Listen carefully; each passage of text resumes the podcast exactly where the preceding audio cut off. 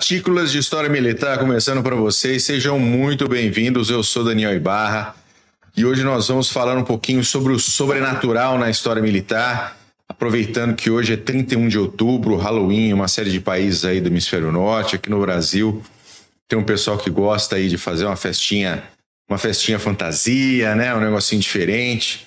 Então a gente embarca também para até fazer um, um, um, programa um pouquinho mais leve. Ele vai ter as partes pesadas, porque a gente vai fazer o update da guerra de Israel, uh, vamos comentar algumas coisas da Ucrânia, mas a gente quer fazer uma coisinha mais, mais tranquila. Comigo sempre ele, o homem mais bonito e iluminado de Santa Catarina, Guilherme Madruga. Tudo bom, Mac? Tudo jóia, Bull.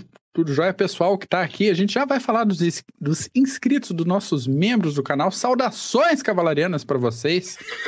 E Halloween, cara. Hoje é dia de fazer coisas bizarras, tirar as, as caveirinhas do armário, botar aí, né? comer comida típica de Halloween, coisas. Olha aí, ó, exatamente. É, coisas que, que assustam, que assombram, sei lá, cuscuz paulista, mas os negócios que dão medo na gente. né? Home Ops. Home Ops, isso, tava conversando. Home Ops dá medo, cara. Tem, tem o, o, atum e a sardinha no papel higiênico também, aquele clássico. É, um abraço pro Rudel, inclusive. Grande Rudel, adoro um home office Rudel. Uh, mas é bom, né? E tem umas coisas que assombram a gente, né? Quem passou pelo exército tem é, alguns, alguns sons que pegam, né? Quer ver? Deixa eu ver se consigo botar um pra gente aqui.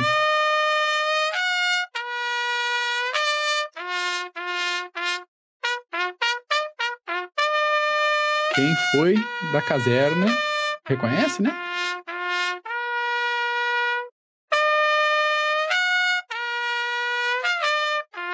O corneteiro tá morrendo. É, o corneteiro.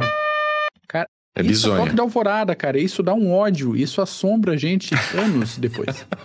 Eu tenho ódio desse toque de corneta. Ódio. Ódio. É, cara. É, é, é, coisas que acompanham, é, que ressoam. A coisa não, que te home... assusta. Fala, esse toque, hein? Isso. É, não, para mim é encontrar cebola onde não devia ter. é? Encontrar cebola onde não devia ter me assusta, cara. Me assusta. Aí, Acaba com o meu almoço, minha janta, meu sanduíche. E fora os efeitos colaterais, né? Também é. é e, tem, e tem aquele. E tem aquele. É, Sturmlung é, é, é, islandês, que é aquele peixe podre na latinha que o pessoal faz.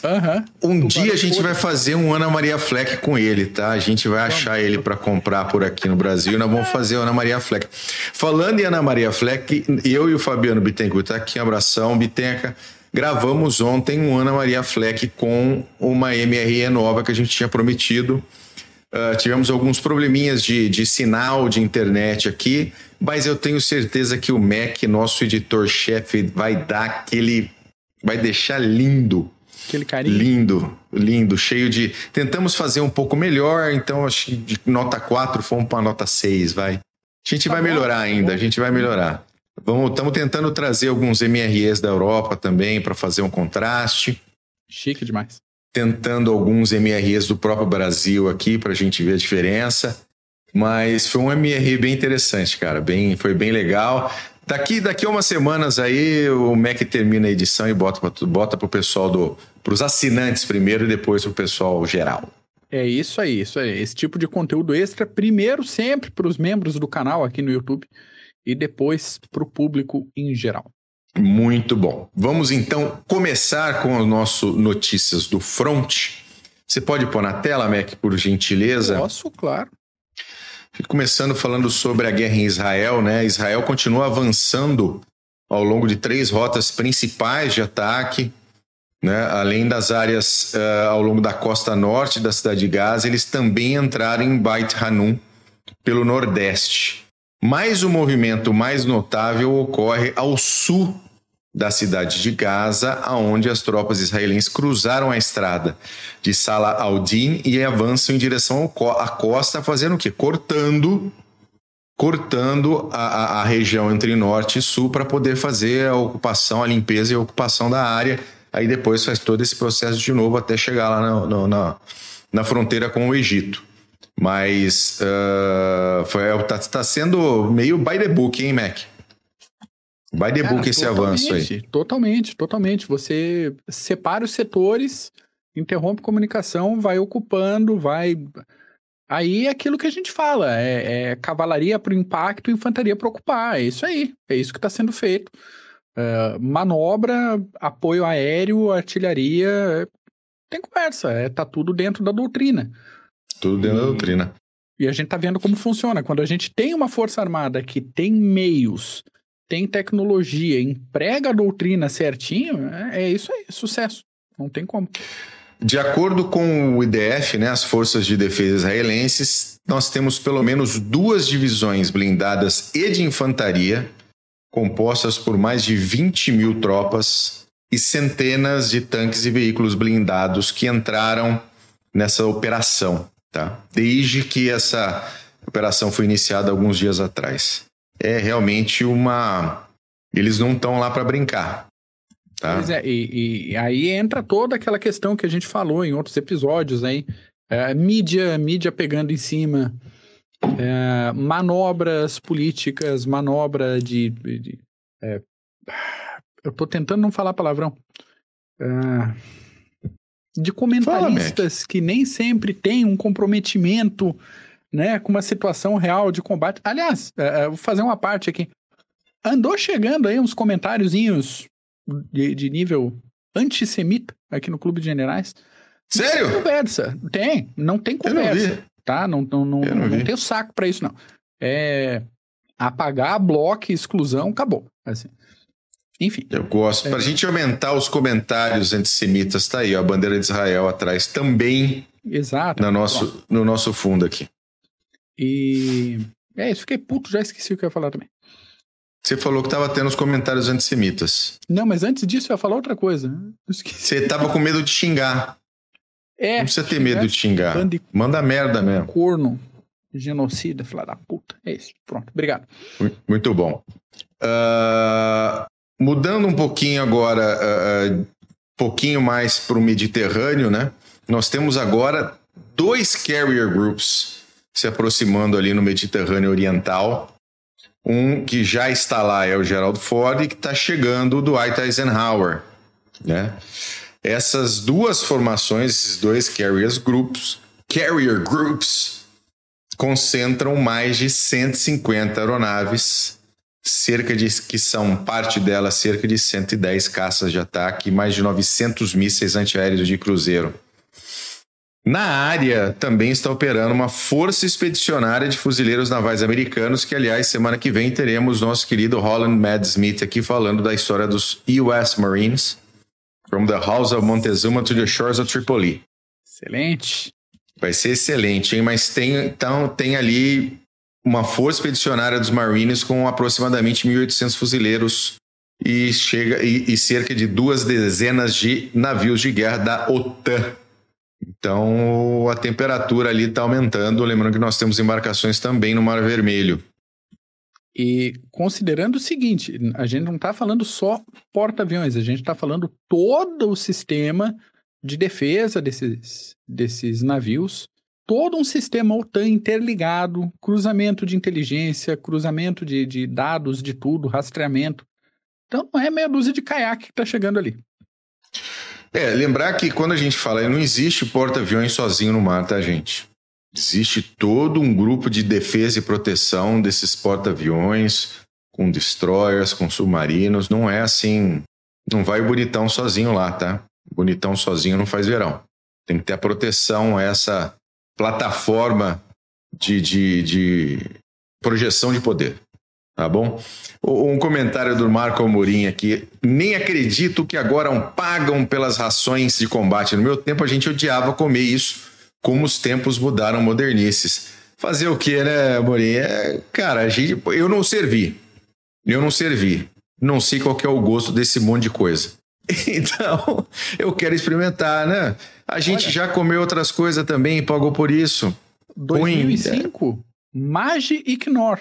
Dá, dá, se aproxima bastante do, do que, que era ali. Magi Ignore. Exatamente, exatamente. A de ontem, que era o que era. Vocês vão ver, parecia uma raçãozinha de cachorro, o beef patty lá que a gente pegou. É, cara, mas daí, né? Porra, se coloca, na, se coloca no, no, no no private snafo que tá dentro da trincheira ali no Afeganistão, no Iraque, seja lá onde vai for, cara. Vai. Aquilo vai ser o. Só vai. Uhum. O mel dos deuses, vai, só vai. Mas vamos ver, a gente vai trazer uma, uma brasileira, vamos trazer algumas outras aí ao longo do ano. Uh, mas uh, o, o, Fabiano até comenta aqui, né? Agora vai ficar sério. É, tá ficando.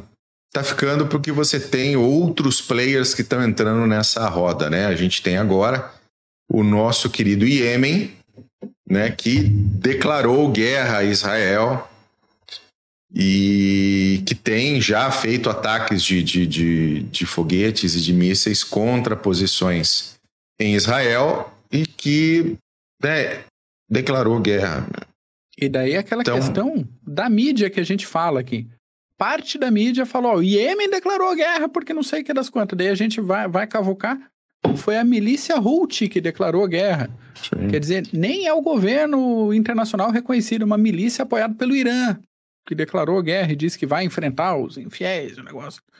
Então, aquele, aquele cuidado sempre que a gente recomenda aqui no Clube de Generais, preste atenção da onde que tá vindo tua, tuas informações. E nem sempre é fácil. Nem sempre é não, fácil. Não, mas não é mesmo. Aliás, aquela coisa, né? O Iêmen não tem nada melhor para fazer, cara. Os Houthis não tem nada melhor para fazer. Guerra civil, nego morrendo de fome, doença. Exatamente, Guerra Israel. Ah, tomar no cu. Pronto, já desmonetizou. Pronto, foda-se. Halloween também é pra isso mesmo. É, é isso daí. Uh, aeronaves de combate israelenses e um míssil antibalístico Arrow 2 foram lançados para interceptar uma série de drones hostis e um míssil de cruzeiro de ataque terrestre que foram detectados sobre o Mar Vermelho em direção ao sul de Israel. E esse foi o primeiro uso operacional do sistema Arrow desde o início da guerra, uh, em março de 2017, lá para os lados do Iêmen. Então, Tá, como falei, tá, tá esquentando. O, caldeirão tá, tá borbulhando. Só a gente espera que não continue assim. É, Agora. O Amorim, o Amorim comentou aqui que tem havido ataques a bases americanas na zona e a médio prazo vai haver ataques cirúrgicos ao Irã. Então, tem ataque, tem ataque. Já teve ataque de Israel contra base na Síria, é, operado ali pela, pela acho que no Iraque também. Iraque também, o negócio tá tá acontecendo, mas é aquele negócio. Normalmente, é, Estados Unidos, OTAN como um todo, é, tendem a responder dentro daqueles parâmetros de proporcionalidade que a gente comenta de vez em quando aqui também. Então, é observar, é ver o que, que, que acontece nos próximos capítulos. Exatamente. Aqui o, o, o Canuque, aqui, nosso querido PAC, professor Marco Túlio Freitas, veio aqui com a, com a notícia, super notícia, de que a Bolívia declarou guerra, declarou guerra, não. A Bolívia cortou relações com Israel, né? Puxa vida, Israel deve estar muito preocupada com a Bolívia. Sim, né? Deve, deve, estar, deve ter escorrido um suor assim, ó. Escorreu um suor, porque a Bolívia. Nossa, morrendo de preocupação. É, é igual o Brasil também. Ah, o Brasil, se cortar relações, também vai, vai vir, vai escorrer um outro gota de suor aqui. Puta que pariu. Uh, a próxima, a próxima notícia é o que está ocorrendo, que é algo assim, eu não achei que eu fosse ver isso durante o meu, o meu tempo de vida, sabe? Depois de, de estudar tanto Segunda Guerra Mundial e o Holocausto, tudo que aconteceu naquela, naquele conflito tão, tão complicado, tão sangrento, tão, tão complexo. E aconteceu o que, o que aconteceu no Daguestão quando uma multidão invadiu o aeroporto na capital do Daguestão porque tinha um avião que teoricamente chegava de Tel Aviv com judeus e eles queriam entrar e matar os judeus lá dentro. E em Paris, em Berlim e outras cidades da Europa estão fazendo como os nazistas faziam na década de 30, colocando estrelas de Davi na porta de quem é ou quem é supostamente judeu. Uh, a mão de pau que tinha que dar nesses caras é, é, é, é, é muito grande. É muito grande. Então, assim, eu não tenho, eu não tenho a menor dó. Eu não tenho a menor dó. Vai me desculpar, eu não tenho a menor dó. Zero. Zero dó. Não, Entendeu? Não tem, Porque não tem como ter, né, cara? A gente pensa assim, quantas vezes a gente leu sobre os absurdos e a gente leu sobre o que aconteceu e a gente pensava, nossa, como é que, como é que a população deixava isso acontecer? Como é que isso chegou nesse nível? Como é que isso dá para vir depois uma Hannah Arendt com a banalidade do mal e falar assim, cara, nenhum ditador sanguinário se faz sem apoio popular, sabe? Nenhum, não, de maneira nenhuma. Desse é, se faz sem apoio. Então a gente tá vendo ao vivo para o choque nosso de muita gente que realmente a gente achou que não ia ver isso em vida. A gente tá vendo uma galera expressiva apoiar de novo esse tipo de, de atitude. As, é, as, manifestações nas universidades americanas estão, sim, é, é, impressionante como, como você consegue ver como se destrói um, uma cultura, um país é, através da, da, da, ideologia, através da doutrinação. É impressionante. As faculdades americanas, as grandes faculdades, às vezes até de médio porte, estão perdidas. Perdidas. Perdidas. Isso não chegou ainda nas pequenas, as menores, as, as, os colleges e tal. Mas, cara, é um negócio assim. É como fala o Fabiano Bittencourt aqui, vergonhosas. Entendeu? Vergonhosas. Essas ações são vergonhosas. Decepcionantes. Totalmente, totalmente decepcionantes. A gente comentou bastante isso ontem aqui enquanto a gente estava fazendo o, o, depois do MRE, né? A gente faz o MRE e depois a gente faz um churrasco. Então, fica ah, tudo mais ou menos ali, né? Tudo alinhado. Tudo, tudo ali alinhado. E do Notícias do Front é isso, Mac. É Sim, isso. Nós podemos é isso. ir para o nosso sobrenatural. Sobrenatural. Esse que é o tema de hoje. Até é, é, comentando com o pessoal que a gente precisa falar dessas atualizações aí, mas a ideia hoje era fazer um, um PHM mais leve, né? Se é que dá para falar, mas assim, um pouco mais tranquilo. Realmente, porque os assuntos da atualidade estão meio pesados, assim, então é, é bom aproveitar a data para falar um pouco. Mas quer abrir o, o, o, assunto do sobrenatural ou abro por aqui e depois a gente vê como é que a gente faz? Como é que... Pode, pode abrir por aí, Mac. É, o palco, o tá palco é teu. Só comentar aqui. Manda. Comentário do Dan Dias aqui. É só os alunos judeus pararem de fazer doações que a baixaria acaba. Isso já está acontecendo. Já está ocorrendo, tá? exato. Já Harvard já perdeu dezenas de milhões de dólares já, acho que até mais. Falando em Harvard, né, que é uma das Ivy Leagues, né, uma das principais universidades, Harvard, Princeton, Yale. Eles já estão perdendo muitos milhões de dólares, está começando a doer no bolso. Vamos ver. Yeah. Ah, o Fabiano Bittencourt aqui perguntou da Ucrânia. Bitenca está na mesma Ucrânia. Ações ofensivas em Advinka, ações ofensivas para o lado de Bakhmut, ações ofensivas na área do de Kerson e continuamos basicamente igual estávamos na semana passada. É.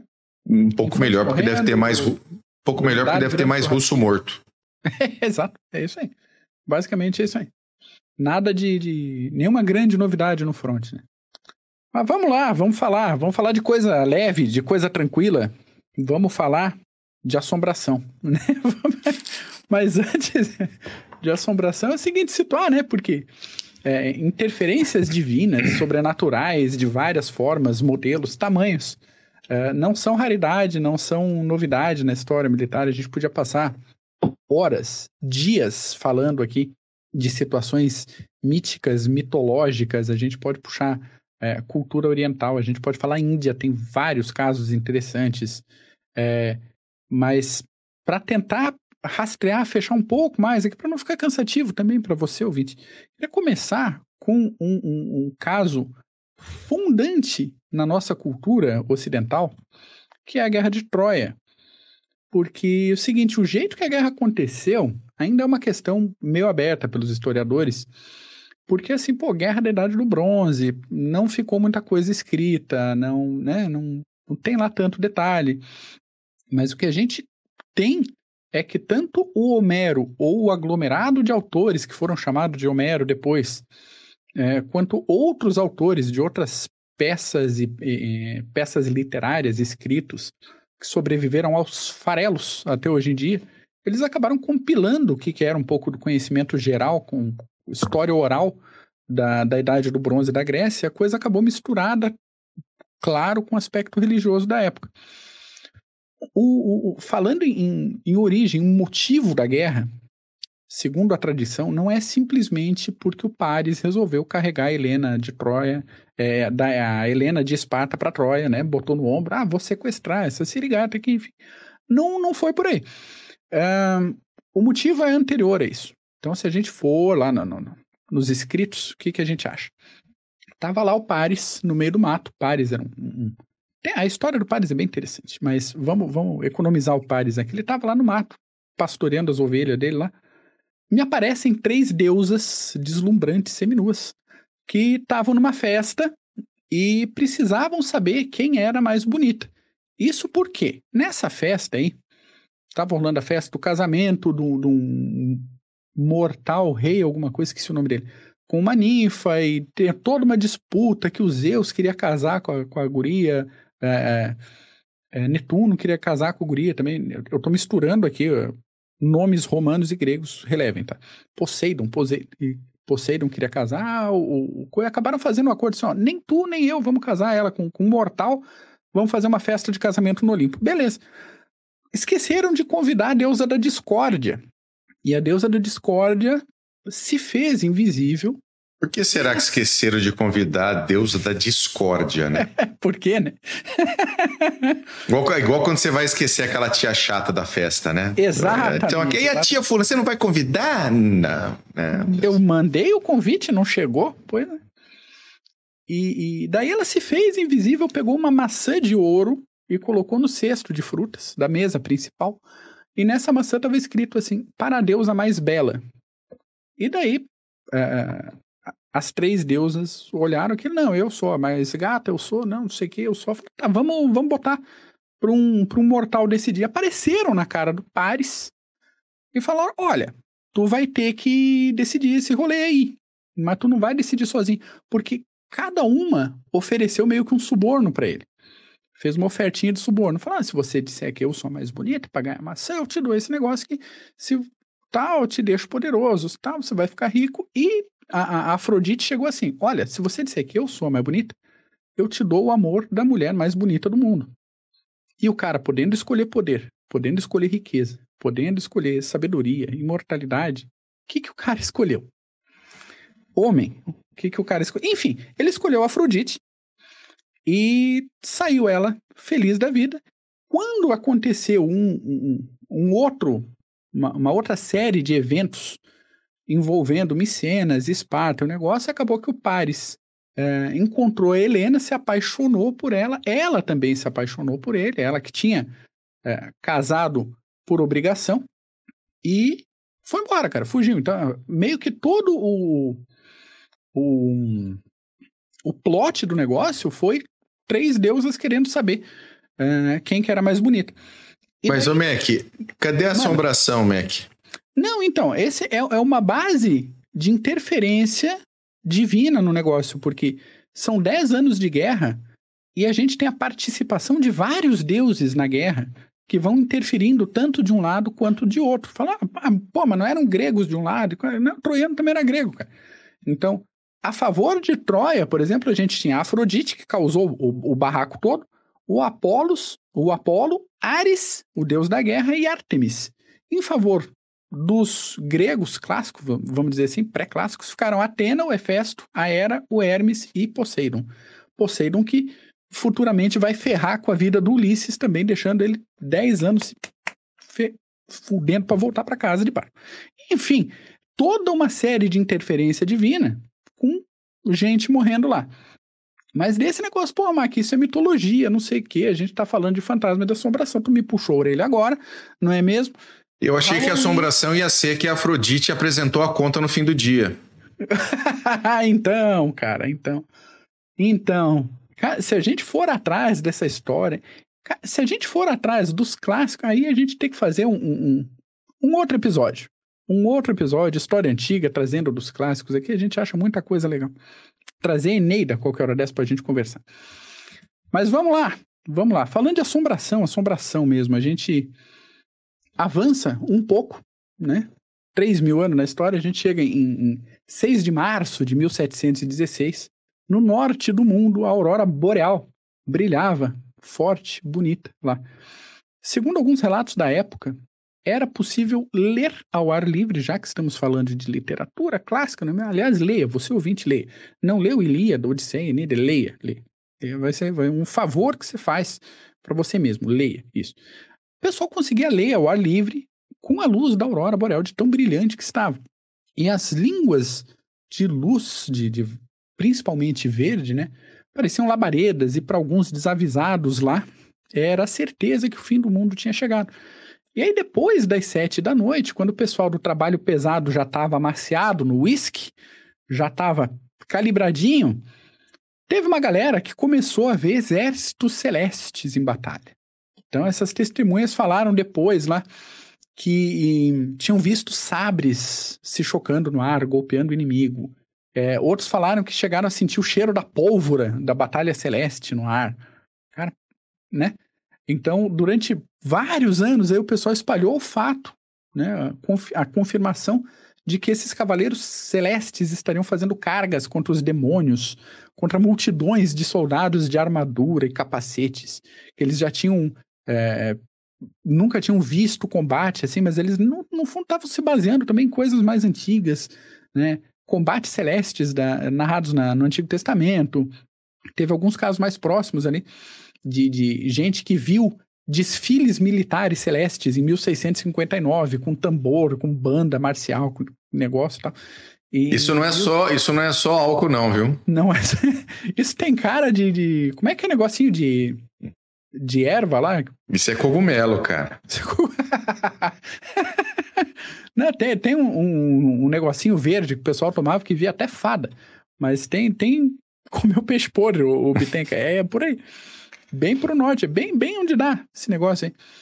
É, só que o que tempera um pouco mais esse negócio aí foi o timing. Porque alguns dias antes desse rolê todo aí, é, um tal de Conde de Derwentwater, só Deus sabe se a pronúncia está certa, ele foi executado por conta de uma tentativa de revolta contra o rei da Inglaterra. É, passou uns dias ali com o corpo à exposição, enfim, e ele foi enterrado durante o dia 6 de março. E à noite acontece esse show de luzes no céu e não sei o que, e o pessoal começou a associar essas, uh, o enterro e as luzes a uma, a uma mensagem, uma manifestação divina, como se fosse um protesto contra a execução do rebelde. E daí, se você tem absinto, obrigado, o, Anderson, obrigado. É, é absinto com peixe podre. É, como se fosse uma manifestação divina, falar, olha, cara, o rei da Inglaterra errou, então nossa causa é justa, todo aquele papo.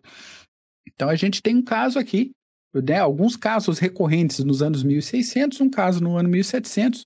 Né, a gente avança porque já provocaram a gente. Quem foi? Foi Little Vintage, eu acho. Uh, vão falar da galera da Primeira Guerra Mundial? Vamos falar sim, cara, porque já no início da Primeira Guerra, a gente tem uma ajudinha para os aliados, né? Dizem as testemunhas, dizem as testemunhas que as tropas britânicas vinham recuando, estavam a ponto de ser cercadas pelos alemães quando entraram num terreno mais baixo, um pouco pantanoso. Aí, esperando o inevitável, né, esperando aquilo que iria acontecer, o pessoal começou a rezar, né? Começou a fazer prece para sair daquela situação é, com o mínimo de estrago possível, de preferência vivo. E aparentemente, cara, as preces foram atendidas, porque segundo vários relatos, uma nuvem diferente das outras, diferente de tudo que tinha acontecido ali, até ali, naquele, naquele ano, uma nuvem estranha baixou do céu. E toda a cavalaria alemã começou a ficar assustada, começou a ficar rebelde. O reconhecimento, a ponta de lança do avanço alemão, que ia conduzir o, o cerco. Cavalo começou a re, relinchar, coicear, refugar e tiveram que voltar embora. Então, não deu. Assim, essa, esse apelo britânico para os céus funcionou porque o avanço alemão parou e eles conseguiram é continuar o, o, retraimento sem serem é, assediados pelos alemães. É que você é não sabe, Mac, mas naquele momento um dos principais consultores do primeiro-ministro Lloyd George era o cacique Cobra Coral. Então ele que chamou esse fog aí, essa nuvem estranha para afastar os cavalos. Pois é, e você vê que a, que a tua turma da Inglaterra aí tem uns esquemas diferentes mesmo. Porque lá em Azincourt, lá na, na Guerra dos 100 Anos, já teve um rolê meio esquisito que teve gente que, olha, anjos do céu vieram com, com arqueiros e estão ajudando a gente, escutaram São Jorge no campo de batalha. Negócio Isso é vodka ruim, cara. Na hora que precisa de ajuda, aparentemente. Estavam tomando mosto, estavam tomando mosto de uísque. Entendeu? Pode ser, tá, pode ser. Né? Que ruim isso aí. MR estava vencido, enlatado não foi bem. Enlatado vencido, isso aí spam vencido. Outro caso interessante, falando em no, no, no néctar do mundo militar, é o caso do piloto Desmond Arthur, um irlandês que morreu num desastre aéreo em 1913. E apesar de morto em 1913, ele participou da Primeira Guerra Mundial. Ou pelo menos participou de algumas bebedeiras num bar numa base aérea da Escócia. Por quê? Porque diversas testemunhas confirmam que viram ele é, com bastante frequência no bar, passando um tempo ali no bar e desaparecendo em seguida, às vezes sumindo atrás de alguém, às vezes indo para a porta, mas o cara desaparecia. É, começou a circular um papo de que ele continuou frequentando a base até descobrir qual foi o motivo da queda, do, do, da pane no avião dele que levou ele à morte. Se foi alguma sabotagem, ou se foi um, um acaso, ou se foi ele pilotando mamado e, e alta. Né? Autoctanagem. exatamente. Obrigado. Eu ia para outra linha de argumentação, mas essa ficou melhor. e ficou assim a explicação e, e os avistamentos dele até 1917, quando aparentemente ele descobriu o motivo da queda do avião e sumiu e nunca mais viram eles. Então, continuou, continuou no bar até até descobrir o que, que houve. Mas assim, cara, fantasminha vingativo, né?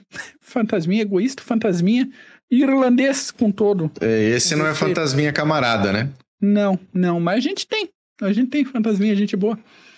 Porque tava lá o, o tenente William Spite sentado na sua trincheira em Ypres, provavelmente com água pela altura da cintura, quando viu um amigo andando de, por ali, por perto, na parte mais baixa da trincheira. Problema é que esse amigo que ele viu passar tinha morrido, tinha uns dias antes. Ele estava sozinho naquele canto ali, ele falou, eu acho que eu vi o fulano, cara. Eu acho que eu vi o fulano. Trocou a fraldinha, né? Convidou no dia, na noite seguinte ele ia dar é, tirar serviço no, na mesma região ali. Ele falou, chamou um outro oficial, falou, cara, vem cá. Uh, se incomoda de sentar comigo ali naquele canto ali, porque sei lá, não sei, eu acho que eu vi um negócio ontem e queria confirmar. Queria confirmar. Eu acho que eu vi um cara que morreu esses dias atrás. E daí o cara, tá, beleza, vamos. E o cara apareceu, o falecido apareceu de novo. Só que chegou perto dos dois que estavam ali e apontou para o chão, num lugar bem específico no chão. Aí deu um barulhinho, alguma coisa, eles distraíram e o cara não estava mais lá. Fantasminha não estava mais lá. Os oficiais trocaram a cueca de novo, chamaram a galera de, de retaguarda ali e falaram: olha, a gente tem que ver o que está acontecendo aqui. Eu acho que tem que dar uma cavada. O que, que, que aconteceu? Ali embaixo eles acharam, debaixo da trincheira inglesa, uma trincheira alemã, um túnel alemão cheio de explosivo, tudo armado bonitinho, com um, uma previsão de detonação de 13 horas a partir daquele momento que eles estavam ali. Então foi o tempo de abrir o, o buraco e tirar o, e desarmar toda a, a leva de explosivos, liberar o negócio. Então todo mundo saiu é, ileso, nesse caso aí, pela ajuda do nosso fantasminha camarada.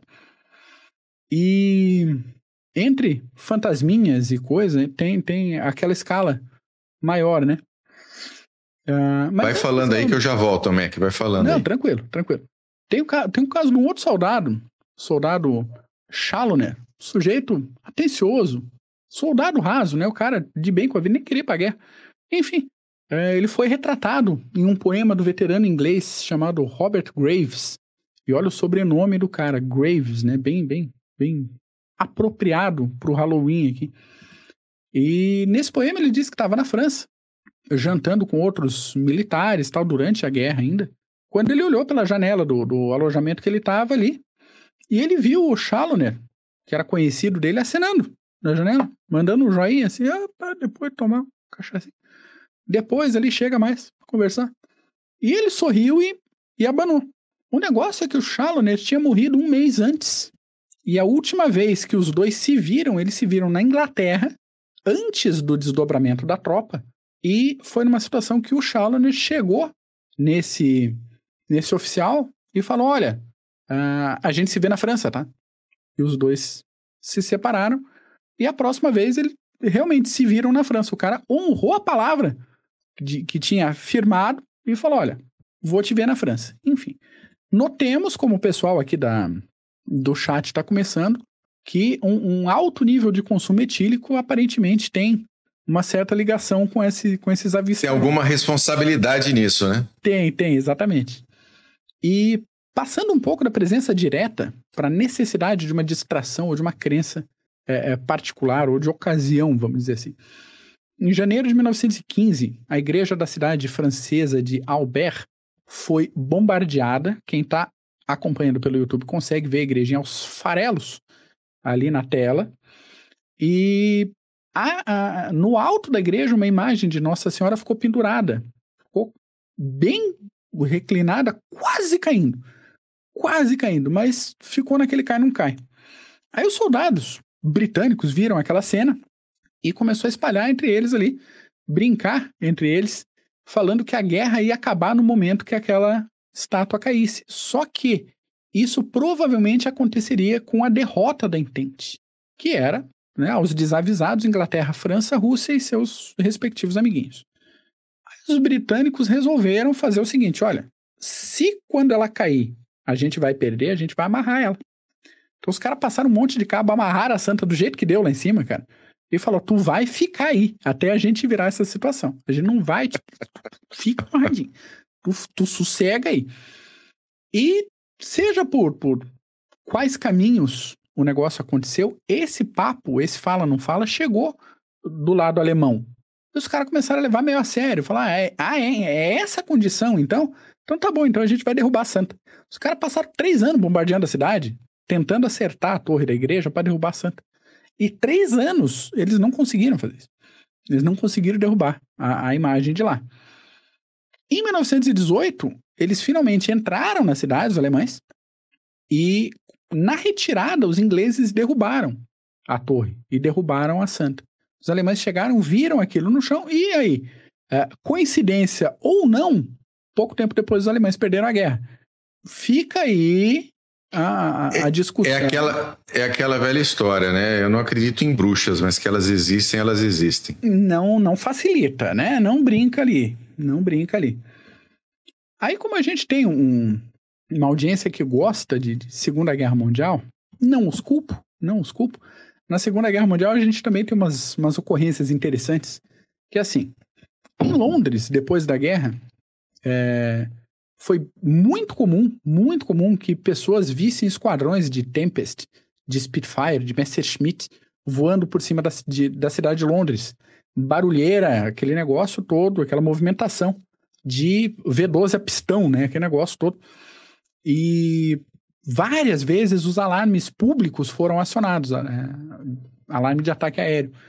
Só que do lado administrativo da cidade, as autoridades não tinham detectado nada, não tinha nenhum show aéreo agendado, estava tudo em silêncio. É, nenhum radar bateu aproximação de coisa nenhuma. E só que por vários meses essas aparições aí continuaram acontecendo com gente relatando, não, eu tô ouvindo, eu tô, tô... cara, eu olhei para cima, eu vi. Como assim? Não, não, não tem nada. Eu vi, sabe? É, eu não vi no Twitter. Eu olhei para cima e via caralho, o avião passando em cima da minha casa. Mas aí, pô, alucinação coletiva, trauma de guerra. O Smith vem aqui semana que vem, ele pode falar de trauma de guerra. Pode ser. Mas aí a gente tem um caso que no, no sul dos Estados Unidos, se você tiver sorte ou azar, depende do seu ponto de vista, pode ser que você tope com o Rommel, com o fantasma do Rommel. Diz que o fantasma do Rommel tá nos Estados Unidos, cara, no sul dos Estados Unidos. Ele podia ah, assombrar o norte da África, ele podia assombrar a Normandia, ele podia ir para Inglaterra, né? No, no, no, nos cliffs é. de Dover ali, podia, sei lá, podia fazer o que ele quisesse. Eu vou para o sul dos Estados Unidos. É o churrasco, amigo. Cara, corn dog. É o churrasco. é o churrasco, irmão. É, então... é, é, é a Louisiana. Entendeu? Frutos do mar. E, cara, eu também, é, até eu que sou mais bobo. Tem os seus atrativos, né? Diz, diz a lenda que o Rommel, alguns anos antes da, da Segunda Guerra Mundial, teria ido para os Estados Unidos, para a região sul, para estudar os campos de batalha da Guerra Civil, estudar as táticas empregadas na Guerra Civil Americana. Fazer uns estudos de campo, algumas anotações lá, mas assim, ninguém tem confirmação de que ele tenha ido para lá em vida, mas aparentemente, depois do fim da vida, ele foi. Ele foi andar pelos vinhedos, foi ficar atrás de alguns hotéis e vira e mexe ele é avistado lá. E no uniforme, assim, caracterizado Não, mesmo. Completo, completo, completo. Um cara elegante, né? Quase um cavalariano. Por pouco. Mas um cara bem, bem elegante. Mas, quase um russardo. Quase um russardo, exatamente. Mas você, caro ouvinte, você que nos acompanha, que é trauma, o caminho que, que a gente recomenda aqui, ou não, é Okinawa. Porque quando os americanos chegaram para fazer a invasão da ilha, aconteceu ali uma da, das grandes batalhas é, no sentido de mais violentas, mais encarniçadas da guerra, não necessariamente em volume, mas estima-se que até 110 mil militares japoneses tenham morrido e até 150 mil civis. Claro que daí vai vir o, o, o, o fã do Front Leste, é porque 95 milhões morreram em Stalingrado. Calma, querido, calma, calma. A questão não é essa, calma. Aconteceu um monte de merda em Okinawa. Tá? Isso é, é, é fato. E aconteceu também que muitos civis, muitos civis, quando viam a aproximação dos militares americanos, eles abandonavam as casas, eles abandonavam o filho ou eles levavam o filho no colo, saíam correndo e se atiravam dos penhascos, porque tinha acontecido todo um, um, um sistema de propaganda japonês. Doutrinação. Falando, é de doutrinação, falando que os americanos iam fazer o diabo com qualquer japonês capturado. Então eles simplesmente corriam e se atiravam, se matavam antes de ser capturados. E até hoje, em algumas regiões de Okinawa, tem muita gente que relata que escuta passo, que escuta correria, que sente aquele frio no cangote, um, um vento passando atrás, e gente que, quando está perto dos penhascos, escuta passos correndo em direção às pedras, como se os mortos corressem mais uma vez ainda para se jogar de novo dentro daquilo que foi aquele trauma, aquele negócio da guerra. Aí é tenso, aí é tenso. Eu, particularmente, não estou muito afim de visitar Okinawa. Assim, né? Respeito a quem vai, mas eu passo. É, tem outros lugares que eu passo também, a gente pode, pode conversar disso. Mas aí a gente já falou de fantasma infante, fantasma naval, fantasma artilheiro, fantasma civil. Falta o fantasma tanquista, né? E tem, tem fantasma tanquista também. Porque pelo menos um tanque fantasma costuma ser visto com frequência fazendo patrulha em campo de batalha do fronte leste. Uh, uma das últimas aparições registradas foi de um grupo daqueles caçadores de relíquia, o pessoal que vai com detectorzinho de metal lá para escavar as caveirinhas e ver se consegue uma cruz de ferro, um capacete, um negócio assim. E quando o pessoal escutou um, um barulho muito forte de motor e aquele barulho que quem ouviu ao vivo é, é, você não confunde aquilo, é barulho de esteira de blindado. Os caras escutaram aquilo, fecharam, né? Trancou, não passava nem a senha do Wi-Fi e só que nada apareceu. Quando passou o cagaço, o pessoal acionou as lanternas e foi ver e tinha rastros de das lagartas de um T-34 no chão. Então, como diz o Zil, que ele lá vem o T-34 no lago, tem o T-34 fantasma também, com várias aparições aí para quem tiver vontade. E assim, se a gente for investigar, tem muitos outros casos de visões. Tem aparições, tem assombrações, tem é, é peça de artilharia sendo operada, peça de metralhadora sendo operada. A gente vê o cara tinha morrido, sei lá, três horas. O negócio estava atirando ainda durante o combate. Tem muita coisa interessante, mas assim, 48 minutos eu vou passar a bola para ti, porque só para situar assim, algumas outras ocorrências. É, desde 1461 tem uma cidade, a cidade de Taunton, tem uma nevasca mais forte que a dos, dos seis anos anteriores. E a cada sete anos tem toda uma gritaria, tem três horas de barulho de batalha que quem está lá perto escuta.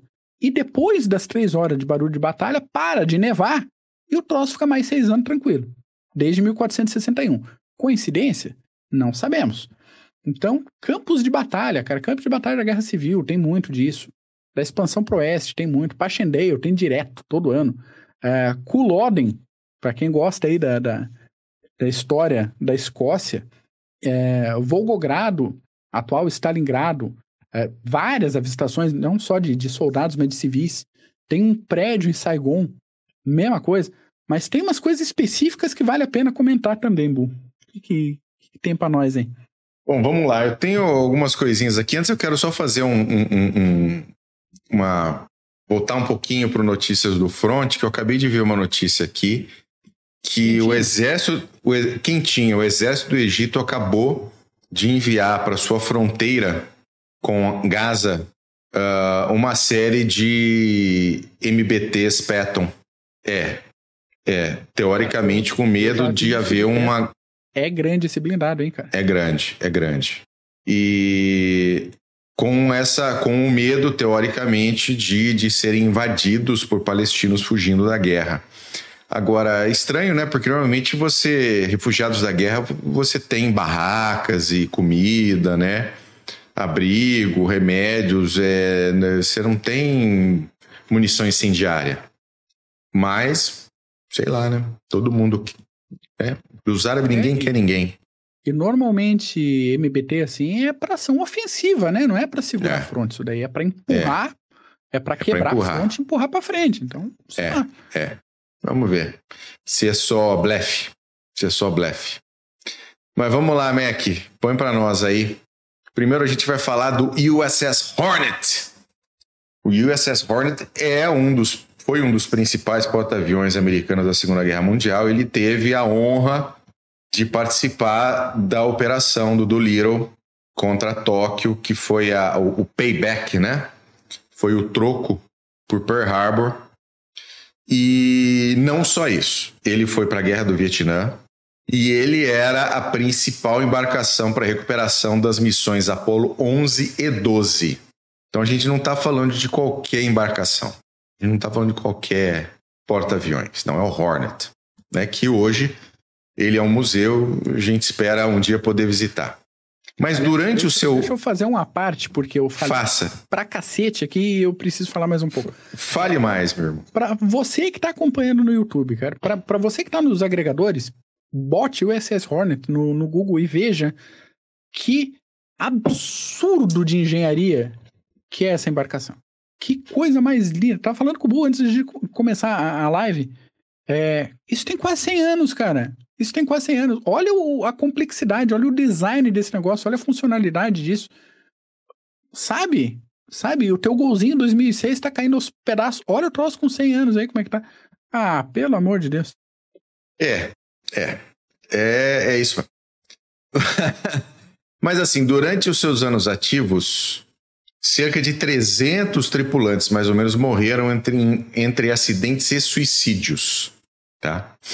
E os visitantes do Hornet, que o Hornet fica lá na Baía de São Francisco, é um museu, muitos visitantes relatam ouvir vozes, aparição de soldados, equipamentos eletrônicos ficam acendendo a bordo sem, sem ter nada ligado, né? Uh, ele é conhecido como o navio mais assombrado dos Estados Unidos. Então não é só um passeio para pessoas como nós que adoramos ver esse tipo de. Eu tive no Intrepid em Nova York, lá foi maravilhosa viagem. E mas você tem também um pouquinho de assombração, um pouquinho de Halloween aí, tem um, um, um frio na espinha diferente quando você entra no USS Hornet. Eu acho que é. Será que tem visitação à noite? Só para saber, porque eu não vou, mas só. Deveria, né? Deveria. Hoje é dia. Hoje é um bom dia. Essa semana aqui é ótima para ter isso lá. O, o nosso próximo na lista é o USS Arizona. Acho que alguém comentou do Arizona por aí.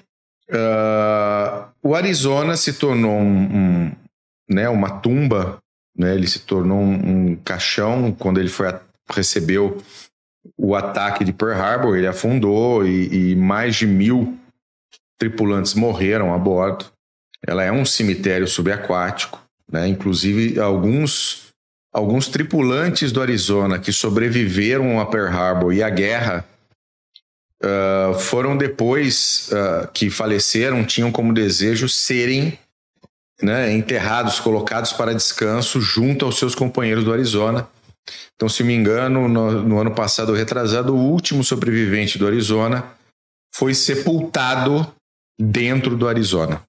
Toda, tem toda uma cerimônia, tem toda uma, uma questão aí eh, de religiosa e respeito, mas ele foi sepultado dentro do Arizona junto com os outros os outros tripulantes que pereceram durante o ataque de Pearl Harbor.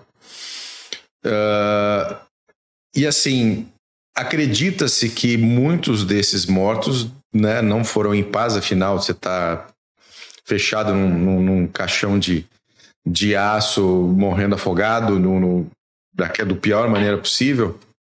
Mas tem um, tem um fantasma que tem até nome, que é o Charlie. Que eu até coloquei o nomezinho aí para quem está vendo no YouTube.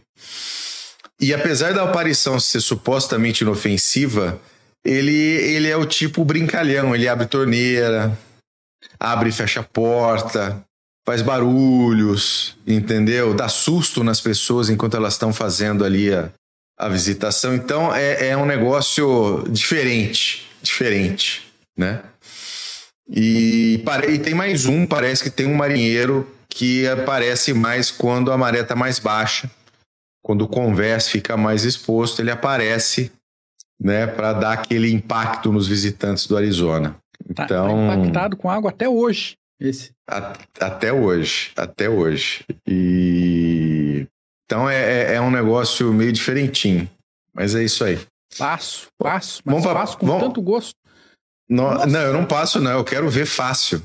Ah, quero é? ver fácil. Oh, nossa senhora. Tire fotos, por gentileza. Mandarei fotos. fotos. Mandarei fotos, pode deixar. Se um dia der certo. O próximo é no local onde foi a Batalha de Little Big Horn. Uh, batalha de Little Big Horn foi a batalha entre o General Custer e guerreiros nativos americanos, que foi um, um banho de sangue. E hoje existe um cemitério, existe uma pequena casa no local onde foi a batalha. E os visitantes afirmam que ainda podem ouvir os gritos, ver os espíritos dos soldados, dos nativos americanos lutando. Então, é, é inclusive, fala-se que o próprio General Custer aparece, aparece na pequena casinha aí que vocês estão vendo, na Batalha de Little Big Horn. Então, também mais um passeio interessante com muitas emoções, né? Tem essa parte histórica e tem essa parte aí mais mais Halloween aí. De repente você consegue uma entrevista com o Custer. Aí a gente tá conversando. Entendeu? De repente a gente gosta. Aí a coisa começa a mudar. Aí de repente eu vou. De repente eu vou, né, com a ajuda dos nossos, dos nossos queridos amigos ouvintes aí, a gente faz uma vaquinha, eu vou para Little Big Horn para tentar fazer uma entrevista com o, com o fantasma do Custer, tá vendo? Que maravilha. Olha aí, tá, tá dada a dica, hein? Tá dada aí a, a resposta. O... E vamos para o, o é. tá perguntando aqui, tem história nacional? Tem, cara. Muita. Tem, Muita. claro que tem. Tem história da. Só aqui, é, região sul, tá? Menos, vou, vou. Tem o cerco da Lapa, ali no, no Paraná, tem assombração na Lapa. Aqui em Floripa, tem assombração muito forte no Forte Ratones, que foi um forte construído em 1746, acho. Se desse tempo, eu até puxava o livro aqui, Beck, mas. É, cinco anos para lá, cinco anos para cá, mas deixa eu ver se eu tenho. Talvez tá fácil, aqui que o meu tá mais difícil. Não sei onde é que ele tá. Enfim. É, é o meu acho que, que tá lá em cima. Foi. Ele não chegou a entrar em combate da, na época da, que ele foi construído, mas ele foi usado como é, leprosário e teve outras atividades, e teve gente que foi assassinada lá durante o, a Revolução do Floriano Peixoto. Assim como o, o, Forte Maior, Forte de Santa Cruz de Anhatomirim, também teve bastante gente executada lá. Então também tem vários casos de, de pessoal que passa de barco ali à noite que escuta grito, que escuta é, barulho, escuta choro. Tem bastante coisa que acontece na Baía Norte ali. É, Rio Grande do Sul tem assombração da Revolução Farroupilha, tem assombração relatada da é, Guerra da Cisplatina E se a gente pegar a campanha do Paraguai, aqueles região da fronteira, uh, até os fortes ali de Mato Grosso, Mato Grosso do Sul, acho que é, é toda uma faixa ali tem vários, várias situações de histórias que o pessoal conta ali na região ainda, relatando a assombração desses casos. Então, ó, muito caso nacional aí pra gente investigar.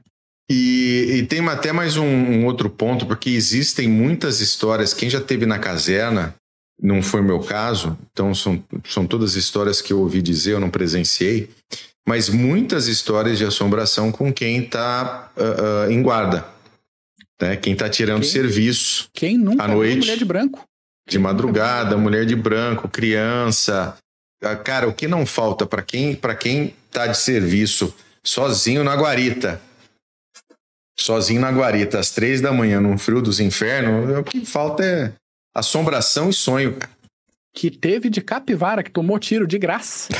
Nos... Alto lá, identifique-se. Putz! Cadê? Deixa eu ver se eu enquadro na. Ah, ele aí, ó. Esse aí mesmo, ó. É. Deixa, deixa eu tirar um pouquinho aqui, ó. O pessoal ver, ó. Olha lá. As defesas da ilha de Santa Catarina e do Rio Grande de São Pedro em 1786. Eu também tenho esse livro, presente do MEC. Muito obrigado. Coisa linda. Mas tem muita, muita, muita assombração desse tipo aí, tá? E, e o Dandias está perguntando aqui, cavaliana, cavalariana é esse com rabo de cavalo? Ele, ele, ele, ele efetivamente é completo. Exatamente. Entendeu? Se você for ver, ele não tá de tênis, ele tá de ferradura. Exatamente. exatamente, exatamente. Mas tem muita coisa, tá? Tem, tem, tem também Brasil, tem bastante coisa, tem muita história de, de, de fantasma e pessoal aí fazendo esse. gostando de uma assombraçãozinha. E, e a última que eu tenho, até esqueci de botar uma fotinho aí, é da Stone House. A, é, é, essa Stone House é a casa de alguns zeladores de um cemitério do final do século XIX, também nos Estados Unidos, que tem muitas aparições soldados, isso da época da, da, da também da guerra, da guerra uh, uh, do Oeste, tá? A guerra contra os índios, entre índios e americanos e colonos, etc. Lembrando que essa guerra tinha ido índio do lado dos colonos porque o inimigo estava do outro lado, tá, gente? É, Eu ainda vou falar de qual foi o último, o último general confederado da guerra da secessão a se render. Ele era indígena e era dono de escravo. Então, sim. Né? Eita, eita. Coisa interessante. Vai ter gente dando bug. Mas assim, nessa Stone House aí tinham pareciam soldados mutilados, cavaleiros sem cabeça. E os, o, o pessoal nativo americano ali da região, que era uma tribo chamada Crawl, ela chamava o pessoal que vivia nessa casa de pastores fantasmas, porque eles, eles hasteavam a bandeira para dar o sinal para os espíritos saírem e quando era de manhã, eles abaixavam a banda. Como é que é abaixar, Mac? Eu sei que é hastear, tá para baixo. Também não sabe. E aí traziam a bandeira de volta quando era hora deles voltarem para os seus respectivos locais de descanso. Até isso tinha no, no local. Assombração organizada, cara. E... Assombração organizada, cara. Só falta, só falta tocar a alvorada, cara. Cara, não me assusta fa... uma hora dessa. E assim, a mulher de branco, até o, Under, o, o Puto tá comentando aqui, uh, tinha a mulher do banheiro, né, cara? A loira do banheiro. Ah, sempre. Pelo menos aqui, não sei se aí, aí no sul tinha, aqui tinha a loira do banheiro. Ninguém queria entrar no banheiro sozinho na escola porque tinha a loira do banheiro com, com algodão na boca e no nariz que ia te assombrar, né? Tinha a loira, tinha a loira do banheiro, cara. Aí, é. Arriar, obrigado, da Dias, Arriar. Boa, boa. Boa. E a loira do banheiro é uma, né, cara? Não, o que não falta é assombração, cara. Ainda mais no Brasil, que não falta é assombração. Tem um monte lá em Brasília. Porra. Brasília, nas câmaras federais, olha que beleza. Olha Dá que pra maravilha. organizar por ordem alfabética, por ordem de idade, tanto faz. E, a, e agora é a assombração do nazismo, né? Também, de novo. E do também. comunismo em cima, em, cima do, em cima da gente aí. De novo. Com esses últimos acontecimentos que a gente espera que Israel prevaleça. Vai. Que o povo judeu prevaleça. Vai, certamente. É, é isso, Eck? É isso, é isso. Poxa. É isso. Pega aí mais tranquilinho. Ah, que bom. Então, deixa eu. Aqui o meu. meu companheiro aqui, ó, para dar tchau para vocês, ó, com o bonezinho e... da FEB aqui, ó. Tchauzinho. Eu, eu ia até vestir isso aqui, mas, porra, dá, fica tão apertado, dá um trabalho que eu falei, ah, não. Dá, dá uma função isso aí, cara. Não, não, isso dá, dá muito trabalho, não ia conseguir ouvir nada, não ia falar nada, ia dar uma merda aqui. Tenho, tenho más recordações de treinamento com de gás. Não gosto, não. não chega a me assustar tanto quanto o toque da alvorada, mas não gosto, não. Lacrimogênio, né? Aham. Uhum. Uh, me fala. Acontece, estamos lá para isso também. Muito bom. Na semana que vem, José Antônio Mariano vai estar aqui para falar da história dos US Marines. Nós vamos fazer também, obviamente, mais um Notícias do Front, com aquilo que estiver pegando ali no momento. E assim, a gente nem mencionou o Kloss, o Kloss está em viagem com, com, com a família e tal, por isso que ele não está aqui hoje. Mas semana que vem ele está de volta também, junto com o Mariano, para falar das histórias do, do United States Marine Corps. Beleza?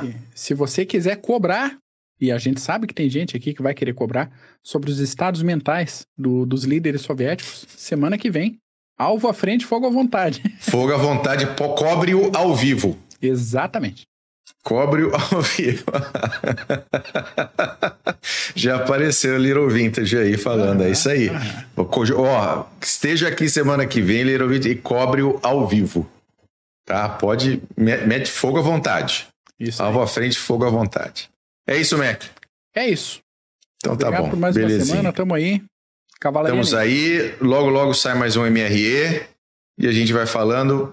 Vocês mandem as suas, suas mensagens aí, deem os seus, seus comentários, suas críticas, mete ficha, que aqui a gente aguenta. Se for antissemita, a gente bloqueia e bane. Isso aí é tranquilinho, não tem problema. Com a gente é rapidinho.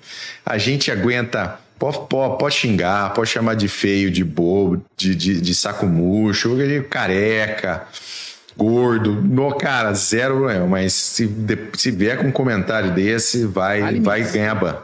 Exatamente. Vai ganhar ban. Tá bom? Então tá certo. Excelente semana para vocês. Até o USMC no, na semana que vem. Um grande abraço. Tchau. Mac, um beijo.